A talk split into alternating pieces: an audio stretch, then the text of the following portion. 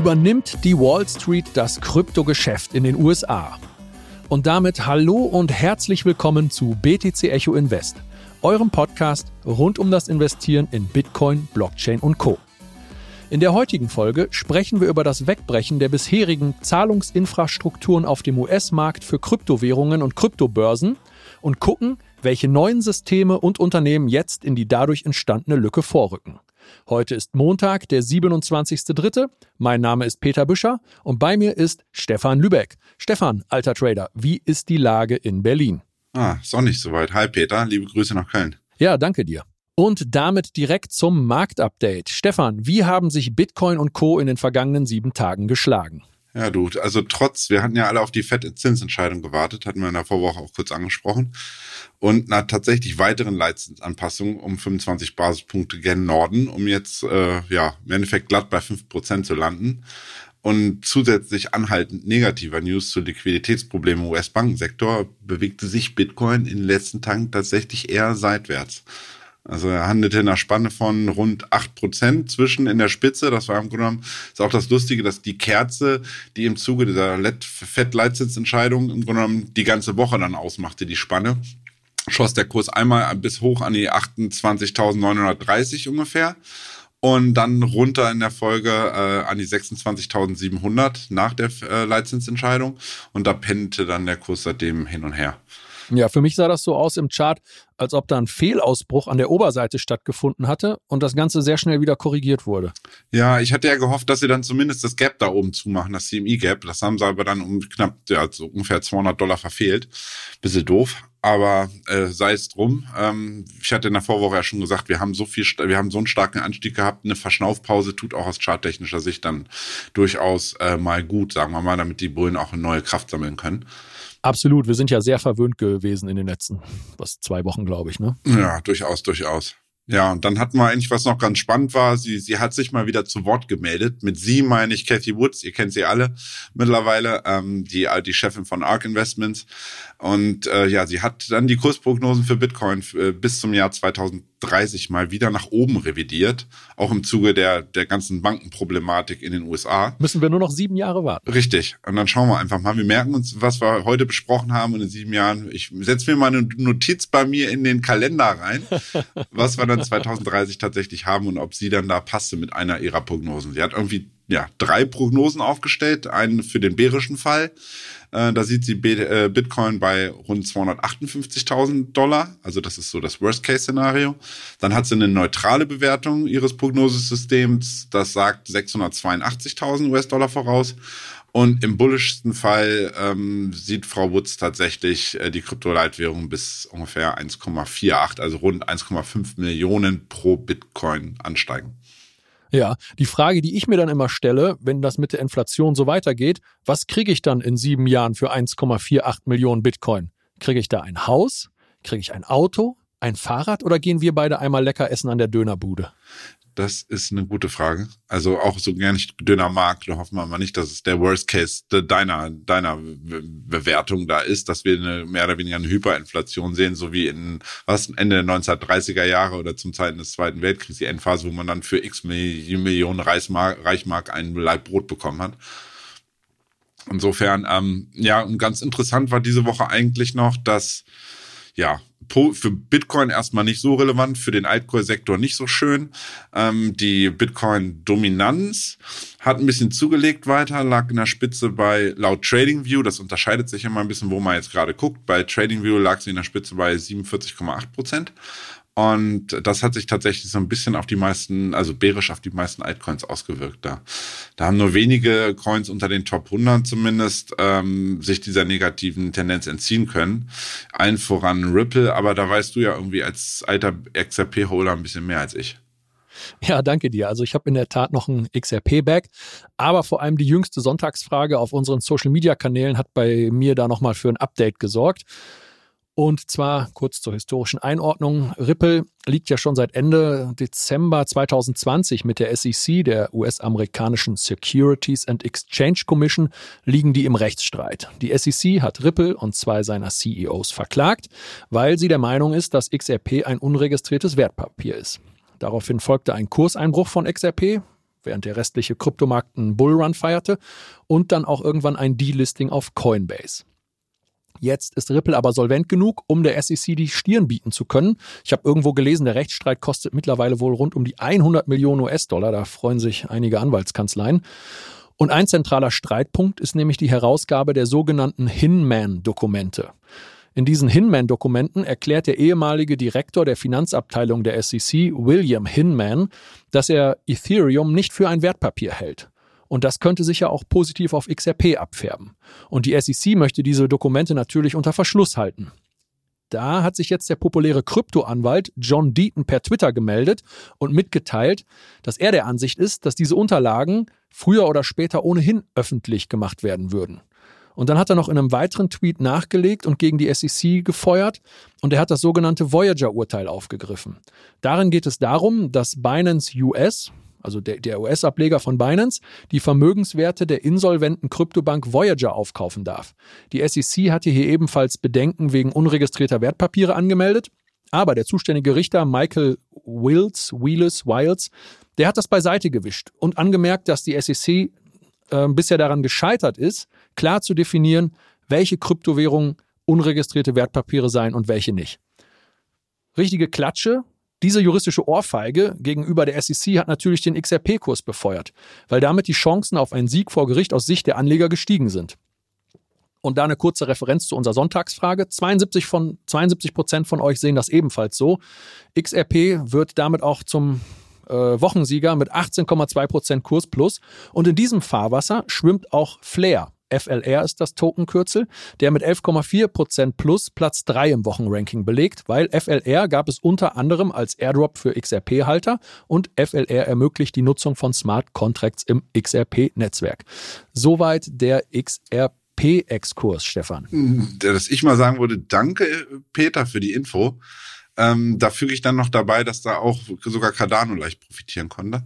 Also hier steht eben oder wird seit längerem oder ich glaube seit Anfang des Jahres kolportiert, dass da auch eine mögliche SEC-Klage im Hauf steht wegen Verkauf von äh, ungesicherten Wertpapieren, also diesen unregistered Securities, von denen immer wieder gesprochen wird. Und ähm, ja, wir hatten das Thema tatsächlich am Wochenende auch im BTC Echo Telegram Community Channel ein bisschen aufgegriffen. Tino war, dass das mit Sicherheit gut ist für den Crypto-Space, wenn da jetzt bei Ripple endlich mal ein Urteil gefällt wird, insbesondere wenn es ein positives ähm, Urteil ist pro Ripple. Ähm, aber trotzdem muss, da kann man nicht ausschließen, dass tatsächlich das wirklich ja dann für alle gilt, beziehungsweise man kann nicht ausschließen, dass dann die SEC weitere Klagen ähm, für gegen einzelne Kryptowährungen durchziehen wird, weil das Problem ist immer ein bisschen, kann man das wirklich im Kryptospace als Grundsatzurteil werten? Da hatten wir so ein bisschen, da kam die Diskussion auf und viele haben gesagt, oder auch ein paar ähm, Kollegen bei mir im, ähm, in der Gruppe, die auch sehr belesen oder schon länger im Kryptospace sagen, die Herangehensweisen der unterschiedlichen Altcoin-Projekte machen, machen die teilweise die einzelnen Krypto-Projekte schwer vergleichbar, weil sie mitunter sehr spezifisch sind. Und ähm, also ich rechne fest damit, dass Herr Gensler, wobei seine Amtszeit auch tatsächlich ja bald durch ist, zum Glück. Ähm, ich glaube, nächstes Jahr ist sie durch ja, da ähm, kommt ein neuer, der macht das genauso. Ja, da wird man mal sehen, dass der nicht ganz so äh, wahnsinnig ist und da immer permanent äh, gegen den Kryptosektor schießt. Aber du sprachst vorhin, da sieht man auch wieder, wie, wie ungleich das ist, dieses äh, sozusagen die Bewertung, ähm, dass Ethereum womöglich äh, kein ähm, unbesichertes Wertpapier ist. Es kann sein, dass das zu einer Zeit war, als ähm, Ethereum noch äh, Proof of Work war. Und jetzt haben sie auf Proof of Stake ja umgestellt und das könnte dann nämlich wiederum eine mögliche Klage bedeuten. Erstmalig hatte ja, ich glaube, in, vor zwei Wochen die die ähm, Zentralstaatsanwältin, die oberste des Southern District of New York, der ja sehr wichtig ist, gesagt äh, oder erstmalig thematisiert, dass sie ja Ethereum ebenfalls als unregistered Security sieht. Und man sieht halt auch am Beispiel, wir hatten ja erst ein wirkliches Urteil, das war gegen den Altcoin LBRY. Und der wurde in der Vergangenheit ähm, tatsächlich als ja, unregistered Security bewertet. Das heißt, man muss wirklich äh, abwarten, inwiefern da jetzt äh, Tausende von Einzelfallentscheidungen kommen. Das wäre natürlich auch lustig, wie was das den Steuerzahler in den USA auch kostet, wenn wir 19.000 Kryptowährungen Tendenz steigend haben und die jetzt ernsthaft meinen, für jedes einzelne Ding das irgendwie einzeln bewerten zu wollen und da eine Klage anzustreben. Also es bleibt auf jeden Fall spannend. Auf jeden Fall. Und wir werden das alles für euch begleiten. Und am spannendsten im Moment ist natürlich der Rechtsstreit um XRP und Ripple. Mal gucken, da ist, glaube ich, im Gespräch, dass da vielleicht im Juni, dass es da endlich zu irgendeiner Einigung kommen soll. Ja, danke dir. Und letzte Woche war auch noch Immutable X unter den Top-Performern. Du und Jan, ihr habt darüber gesprochen. Wie hat sich denn dieser Token entwickelt? Ja, da stand in der Vorwoche ja große News ins Haus. Nun ist die Katze aus dem Sack, kann man sagen. Und Immutable X kündigte tatsächlich eine Partnerschaft mit Polygon, also Matic, an im Bereich Web3 Gaming. Und äh, ja, wie das aber so häufig am Finanzmarkt, insbesondere tatsächlich auch im Crypto-Space, beobachte ich das noch mehr als am klassischen Markt, wo ich ja auch aktiv bin, ähm, dass es ein Buy the Rumor und Sell the Fact beziehungsweise Sell the News gibt. Das hat auch Immutable X erwischt. Die Anleger nahmen Gewinne mit, nachdem der in den Vorwochen ja gut gelaufen war und schickt den AMX-Kurs in die Konsolidierung. Tatsächlich gehört äh, Immutable X diese Woche mit rund minus 27 Prozent in den letzten sieben Handelstagen zu den größten Verlierern unter den Top 100. Dennoch denke ich mal, also sollte sich im Bereich, sollte dieser Bereich Webgaming, der wirklich noch so neu ist, der sich noch nicht durchgesetzt hat, sollte da in den kommenden Jahren ähm, ja wirklich mehr Anklang in der Community finden, dann ist das ist dieser Schritt mit Sicherheit äh, mit Sicherheit positiv zu bewerten, denke ich. Ja, und eine Konsolidierung nach so einem krassen Pump, das ist ja auch alles ganz normal. Ja, danke dir, Stefan, für dieses Marktupdate. Achtung, dieser Podcast stellt keine Anlageberatung dar. Alle Aussagen dienen lediglich der Information und spiegeln die persönlichen Meinungen unserer Redakteurinnen und Redakteure wider. Und damit zu unserem heutigen Hauptthema. Übernimmt die Wall Street das Kryptogeschäft in den USA? Wobei wir mit Wall Street die traditionelle Bankenbranche der USA meinen. Denn ihr habt äh, die Entwicklung bei den Kryptobanken Silvergate und Signature in den letzten Wochen ja sicherlich mitbekommen. Und falls nicht, Stefan, setz uns da bitte noch mal kurz aufs Gleis. Ja, also wir hatten in den letzten Folgen, ich glaube drei, vier Folgen beschäftigt uns das ja jetzt schon, bereits ausgiebig darüber den Niedergang der Kryptobanken Silvergate und Signature gesprochen. Beide Banken hatten in den letzten Jahren eine, eine zentrale Rolle tatsächlich als Gateway für Fiat On- und Off-Ramp der Nutzer. Also wenn, wenn US-Bürger zum Beispiel oder auch internationale Geld ins System bringen wollten, wurde, lief das häufig über diese Schnittstellen bei Silvergate und Signature. Und gleichsam haben die auch ein internes Netzwerk für Kryptobörsen selbst gehabt. Also egal, namhafte Kunden, egal FTX, Binance zwischenzeitlich, Kraken, Coinbase und sogar Herausgeber von äh, USDC Circle und BUSD Paxos, alle haben nutzen das Zen, das war quasi das Netzwerk von Signet, äh, von Silvergate und das Signature Netzwerk, um Zahlungen abzuwickeln und äh, Gelder auch intern verschieben zu können. Das ja, leider hast du jetzt nur, ein paar gute Unternehmen und ein paar schlechte genannt. Wollte ich gerade sagen, das ist auch nicht nur immer im positiven Sinn. Also das Fiat On- und Off-Ramp ist ja zentral für auch gerade insbesondere Bürger in den USA, damit sie überhaupt Geld in das Kryptosystem reinbekommen.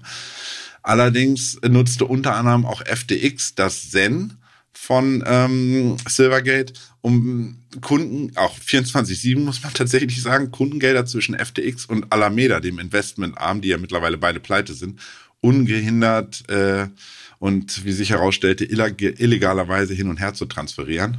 Und ja, durch diesen Zusammenbruch der beiden Banken ähm, wurden im Endeffekt äh, die US-Kryptobörsen vom Bankensystem abgeschnitten und müssen sich da aktuell nun alternat nach Alternativen umschauen. Auch deswegen gab ja zum Beispiel Kraken vor und vier Wochen bekannt, nun eine eigene Bank gründen zu wollen, um sich genau nämlich da dem zu entziehen oder beziehungsweise endlich eine Möglichkeit zu haben, dass sie auch wissen, okay, das kommt alles aus einem Haus und wir sind dann da safe für die Zukunft. Wird sich zeigen. Ja, macht auf jeden Fall Sinn, der Schritt von Kraken, dass man da unabhängig und souverän ist. Okay, also da ist im Prinzip ein Vakuum entstanden durch das Wegbrechen dieser beiden Banken.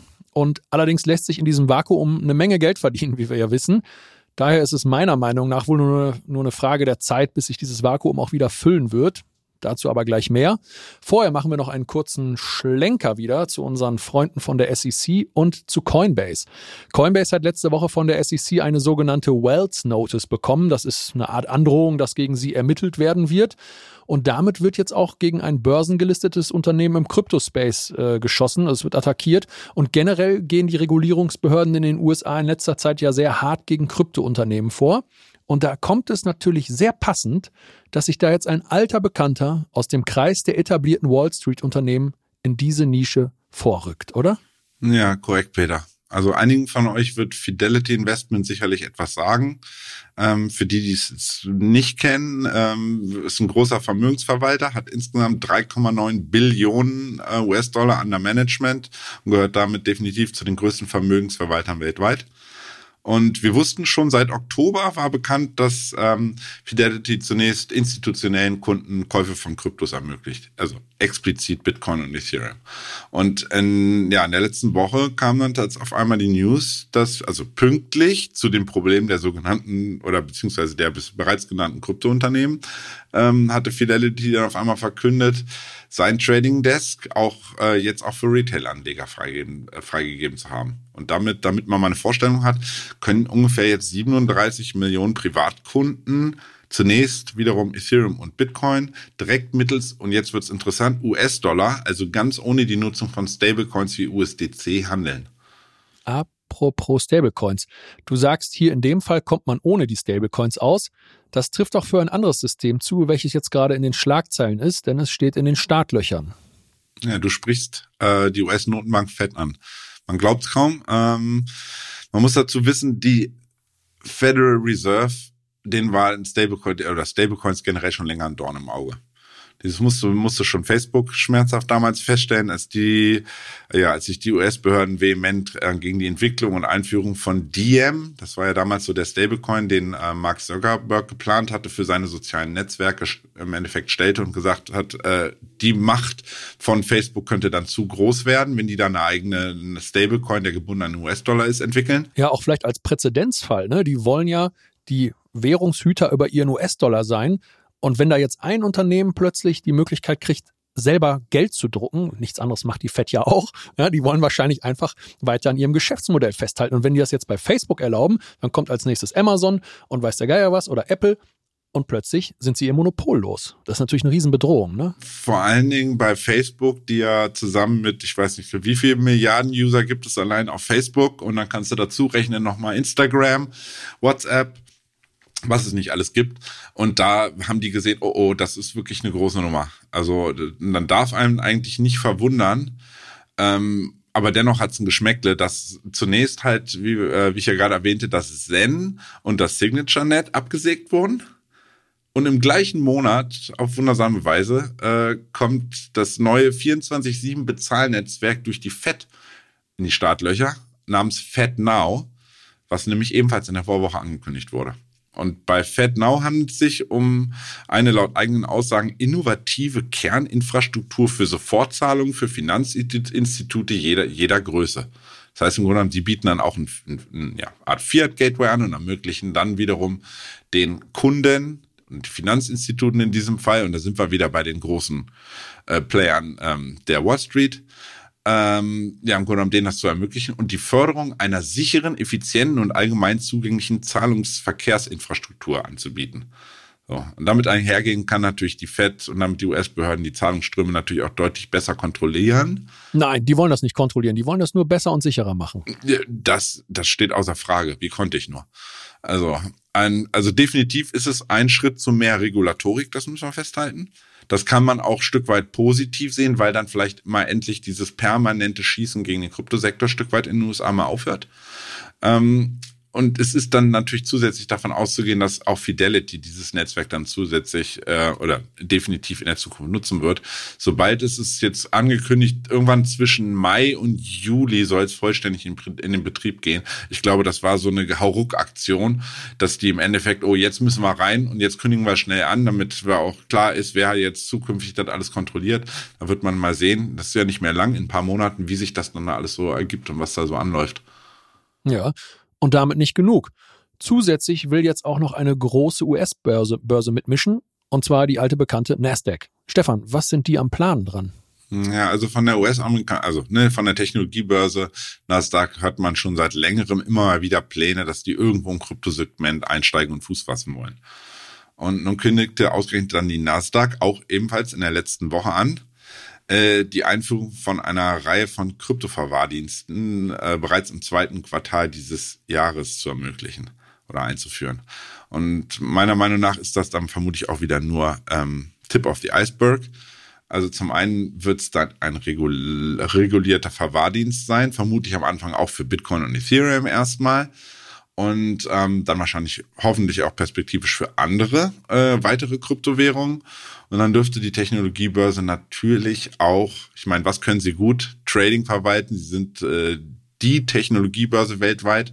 Und insofern ähm, ist dann definitiv zu erwarten, dass dann zukünftig auch äh, andere Kryptowährungen oder generell Kryptowährungen über die Plattform der Nasdaq gehandelt werden. Ja, schön. Oder auch nicht schön. Also ganz nach Perspektive. Denn zum einen wird diese Entwicklung sicherlich die Regulierung in den USA beschleunigen, das hattest du ja gerade schon gesagt. Und wie du auch erwähnt hast, es wird institutionellen sicherlich sehr leicht gemacht, Geld in den Kryptomarkt fließen zu lassen. Und beides ist sicherlich von Vorteil, wenn man steigende Kurse sehen möchte. Zum anderen sieht es aber dafür so aus, als ob das Kryptogeschäft dann an zentralen Knotenpunkten wieder in den Händen derer ist, die eben dieses Finanzsystem erschaffen haben und verteidigen, zu dem Bitcoin als Gegenmodell entworfen wurde für mich eine Ironie des Schicksals. Aber ob das alles so kommen wird, das wird sich dann in den nächsten Monaten und Jahren erst zeigen. Definitiv. Gut, dann lass uns mal zum Ende kommen. Stefan, was sagt denn der Ausblick auf die Termine nicht der kommenden nächsten Monate und Jahre, sondern äh, der kommenden Woche? Ja, also zunächst steht am Dienstag das Verbrauchervertrauen in den USA im Fokus. Ähm, das ist immer daraus wichtig, äh, dahergehend wichtig, weil sich daraus ableiten lässt, wie optimistisch die US-Verbraucher eigentlich die aktuelle Situation bewerten. So, am Mittwoch schauen wir die Marktteilnehmer dann auf weitere Zahlen ähm, vom US-Häusermarkt. Diesmal sind es tatsächlich die Bestandsimmobilien. Die sind dahingehend wichtig, da rund 90 Prozent der Immobilien ähm, Bestandsimmobilien in den USA sind. Und, und das unterschätzt man so ein bisschen, der, der Immobilienmarkt oder der Häusermarkt in den USA samt Zulieferern, Handwerkern und was da noch alles so dazugehört, sind ungefähr 20 Prozent aller Jobs in den USA. Das heißt, es hat eine sehr hohe Relevanz für die Wirtschaft dort. Und insbesondere auch deshalb, weil mehr als 70 Prozent aller Kredite, und jetzt wird es interessant, für Hauskäufe äh, von regionalen, mittelgroßen Banken ausgegeben werden. Und wir wissen ja. Da wollte ich gerade drauf ansprechen. Ich habe am Sonntag gestern ähm, deinen YouTube-Stream geguckt und kurzer Hinweis an dieser Stelle. Stefan, bewirb doch einfach mal kurz seinen YouTube-Kanal. Es war, es ging, es ging sehr viel eben um diesen Häusermarkt und die damit zusammenhängenden Kredite und die Banken und was das alles bedeuten könnte, ne?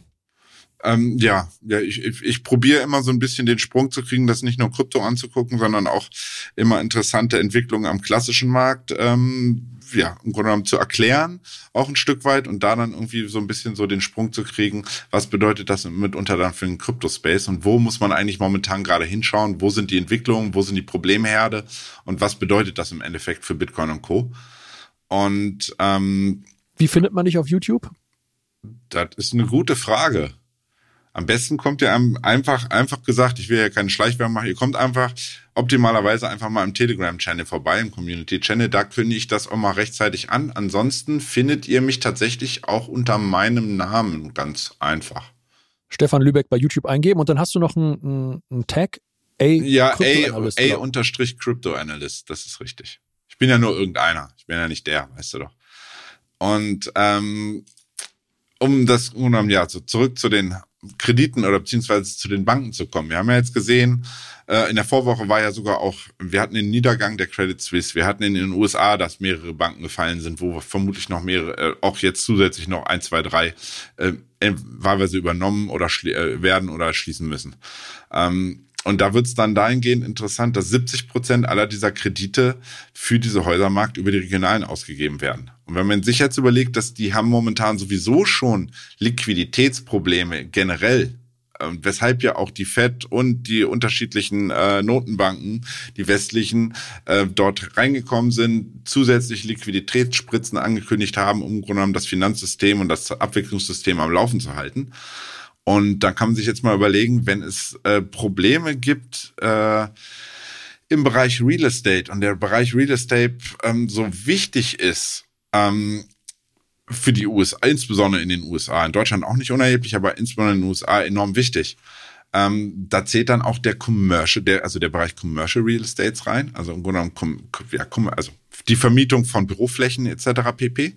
Und jetzt ist es halt so, das weiß ja, glaube ich, jeder von euch, nach Corona hat die Nachfrage äh, von sowas äh, mit Sicherheit drastisch abgenommen, einfach weil viel mehr Leute jetzt im Homeoffice sind. So, und dann muss man dazu einbeziehen, du hast die Leitzinsen gehen hoch, stehen jetzt bei fünf Prozent, hatten wir angesprochen. Das schlägt sich natürlich dann auch auf zukünftige ähm, Zinsniveaus bei den neuen Krediten nieder. Und ähm, wenn man jetzt weiß, dass die Real Estate Investment Trust, das sind die REITs, von denen immer gesprochen wird, die sind schon seit längerem, auch vor Corona, schon in schwerem Fahrwasser. Da, da könnte ich jetzt, könnte man eine eigene Folge drüber machen. Jedenfalls droht dort weiteres Ungemach. Das heißt, dann platzen hier wegen Zahlungsunfähigkeiten weitere, weitere Kredite, werden sich die Probleme der regionalen Banken mit Sicherheit in den USA noch verschärfen. So, das ist einfach ein elementarer Blick und ich denke mal, wir, deswegen werden wir auch, das wird bestimmt nicht das letzte Mal hier Thema sein, weil wenn der Immobilien, viele haben schon gesagt, so schlimm stand es um den Immobiliensektor in den USA noch nie. Ähm, wird man einfach mal sehen, die Entwicklung. Ich rechne mal damit, dass wir spätestens in der zweiten Jahreshälfte da nochmal eine deutliche Verschärfung sehen werden und dann werden wir das hier auch wieder aufgreifen. Okay, und da am Mittwoch die Zahlen aus den USA zu, zu dieser Korrekt. ganzen Problematik, die du gerade angerissen hast. Genau, okay. Mittwochnachmittag mhm. 16 Uhr. Und okay. ja, und dann haben wir in der zweiten Wochenende schließlich, das verfolgt uns ja jetzt nun auch schon länger, Inflationsdaten. Es kommen mal wieder frische Inflationsdaten aus Europa äh, am Donnerstag äh, Vormittag um 11, glaube ich, von der EU, also für den Euroraum. Und dann am Freitagnachmittag nochmal für die USA. Okay, das begleiten wir wieder in deiner Form. Du twitterst dann für uns wieder live auf Twitter, ne? Da, das äh, sollte man mal, kann man machen. Guck da einfach vorbei. Genau, Inflationsdaten. Gut, was könnte das dann für den Kryptomarkt bedeuten? Ja, also ne, kommt es so, wie ich sage, dass dieser Immobilienmarkt schlecht läuft und wir sehen das perspektivisch, dürfte der allein schon wegen seiner Relevanz für den US-Jobmarkt ein weiterer Rezessionstreiber sein in den USA. Es wird ja auch mal gesagt, wann geht die USA in die Rezession? Kriegen sie das Soft Landing hin? Sind sie vielleicht schon drin? Wie sieht es da überhaupt aus? Und das ist definitiv ein relevanter Faktor da. Und auch wie ich schon meinte, die Entwicklung der Inflationsproblematik köchelt ja weiter. Also sollten die Inflationsdaten ähnlich wie tatsächlich, ähm, ist so ein bisschen so eine Randnotiz gewesen, bei unseren Freunden auf der Insel, also im Vereinigten Königreich, wieder zulegen, weil die hatten nämlich, ich glaube, um die 10 Prozent erwartet, auf einmal waren es wieder 10,4 Prozent. Ich glaube, alle hatten gehofft, dass es da endlich mal unter 10 Prozent geht mit den Verbraucherpreisen. Nix da. Da war jetzt äh, letzte Woche, die Zahlen für den Februar lagen wieder bei 10,4 Prozent. Das heißt, äh, dass die geht da nicht so stark zurück, wie irgendwie alle hoffen. Und das ja, dürfte. 10 Prozent ist schon äh, ätzend, ist eine Ansage. ich mir vorstelle, in zwei Jahren habe ich dann 20 Prozent meiner Kaufkraft verloren. Da geht dann irgendwann so ein Urlaub über die Wupper, ne? Da definitiv, definitiv. Und wenn man jetzt überlegt, dass das, ähm, ja, wenn die Zahlen jetzt in Europa und dann insbesondere vielleicht in Amerika am Donnerstag und Freitag ähm, dann doch höher ausfallen als erwartet, also nicht toll sind, weil die Inflation weiter, weiter da ist und weiter hoch bleibt, dann dürfte das mit Sicherheit auch frischen Gegenwind für Aktienmärkte bedeuten und damit womöglich auch für den Kryptosektor, weil wir ja nun wissen, wir hatten ja damals so ein bisschen gehofft, als die Inflation losging, ist Krypto ein oder Bitcoin ein Inflationshedge? Das haben wir nun mittlerweile gesehen, das ist es nicht.